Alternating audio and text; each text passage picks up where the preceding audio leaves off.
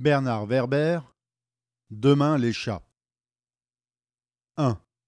Maquette Comment ai-je fini par comprendre les humains?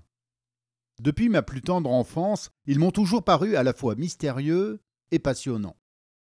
À force de les observer en train de s'agiter dans tous les sens ou d'effectuer des gestes incompréhensibles, voire ridicules, la curiosité a commencé à me gagner. Je me posais sans cesse des questions. Pourquoi agissent-ils aussi bizarrement? Est-ce possible d'établir un dialogue avec eux? Et puis j'ai eu la chance de le rencontrer. Lui, il m'a vraiment aidé à saisir leur fonctionnement, leurs mœurs, les raisons profondes qui expliquent leur comportement étrange. Ce sont toujours des rencontres qui nous changent.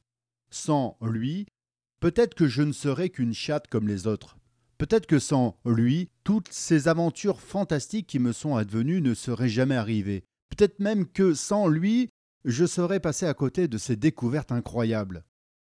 Maintenant, si je devais essayer de me remémorer le moment où tout a débuté, il faudrait sans doute que je commence à me souvenir de mes états d'âme de l'époque. Je crois que je m'ennuyais beaucoup, seul dans ma maison, et j'ai eu l'intuition qu'il serait judicieux que je discute avec ceux qui m'entourent.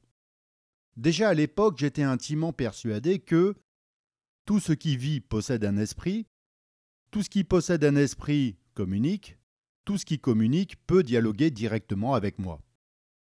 La communication m'apparaissait donc comme la solution à tous les problèmes et il ne tenait plus qu'à moi d'entamer un échange fructueux avec les autres.